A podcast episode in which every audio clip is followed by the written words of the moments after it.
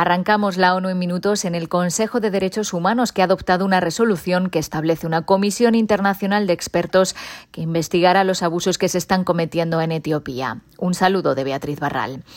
La resolución fue aprobada con 21 votos a favor, 15 en contra y 11 abstenciones. La alta comisionada junta para los derechos humanos, Nadal Nashif, dijo que su oficina sigue recibiendo informaciones creíbles de que todas las partes están cometiendo graves violaciones y abusos que pueden constituir crímenes de guerra y contra la humanidad.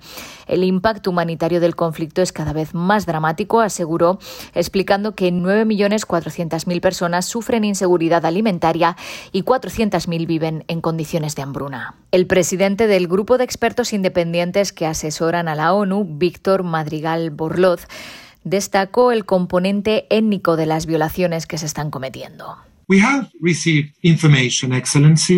Thousands of ethnic Tigrayans have been arbitrarily detained in facilities. Hemos recibido información de que miles de personas de etnia tigrania han sido detenidas arbitrariamente en instalaciones vigiladas y controladas por soldados y otros agentes del Estado que las vigilan y torturan y ejecutan algunas de ellas. La acusación constante que tenemos ante nosotros es que estas víctimas son el objetivo principal debido a su identidad étnica. Al parecer estos centros de detención masiva están repartidos por Tigray Occidental, Addis Abeba y la región de Afar. Además, entre noviembre de 2020 y junio de 2021, más de 2.200 personas han denunciado ser víctimas de violencia sexual y violaciones en grupo. La verdadera cifra se teme que es mucho mayor y las víctimas son mayoritariamente niños y mujeres refugiadas y desplazadas. Expertos en derechos humanos instan a los estados a dejar de detener a los migrantes y aplicar sistemáticamente medidas alternativas. Millones de migrantes, entre ellos mujeres y niños, siguen siendo encarcelados. En una declaración con motivo del Día Internacional del Migrante, los relatores recuerdan que nadie debe ser tratado como un delincuente por el mero hecho de cruzar irregularmente la frontera de un Estado o por carecer de la documentación adecuada. La detención masiva de estas personas no puede considerarse una medida casual de control de la inmigración. Añaden, los relatores recuerdan a los Estados que en virtud del derecho internacional, la detención siempre debe ser una medida excepcional de último recurso. La detención de niños por motivos relacionados con su propia situación migratoria o la de sus padres nunca se rige por el principio de excepcionalidad y nunca responde al interior superior del niño. Por lo tanto, siempre está prohibida por el derecho internacional.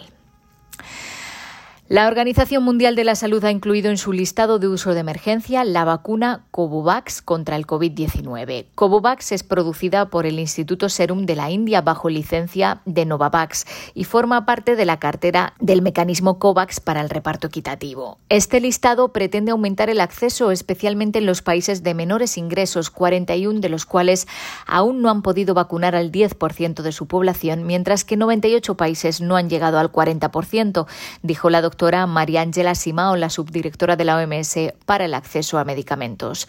La vacuna requiere dos dosis y es estable entre 2 y 8 grados de temperatura. Y el Ministerio de Salud de la República Democrática del Congo declaró este jueves el fin del brote de ébola que comenzó en octubre en Beni, en la provincia de Kivu del Norte. La declaración se hizo de acuerdo con las recomendaciones de la OMS 42 días después de la segunda prueba negativa del último caso confirmado.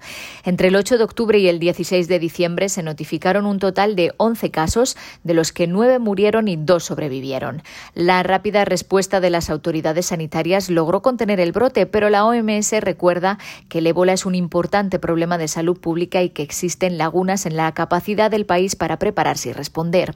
La pobreza, la desconfianza de la comunidad, la debilidad de los sistemas sanitarios y la inestabilidad política están acelerando el ritmo de aparición de brotes de ébola en la República Democrática del Congo.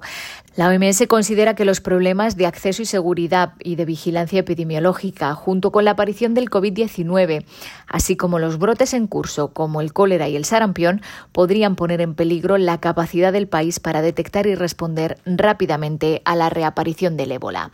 Hasta aquí las noticias más destacadas de las Naciones Unidas.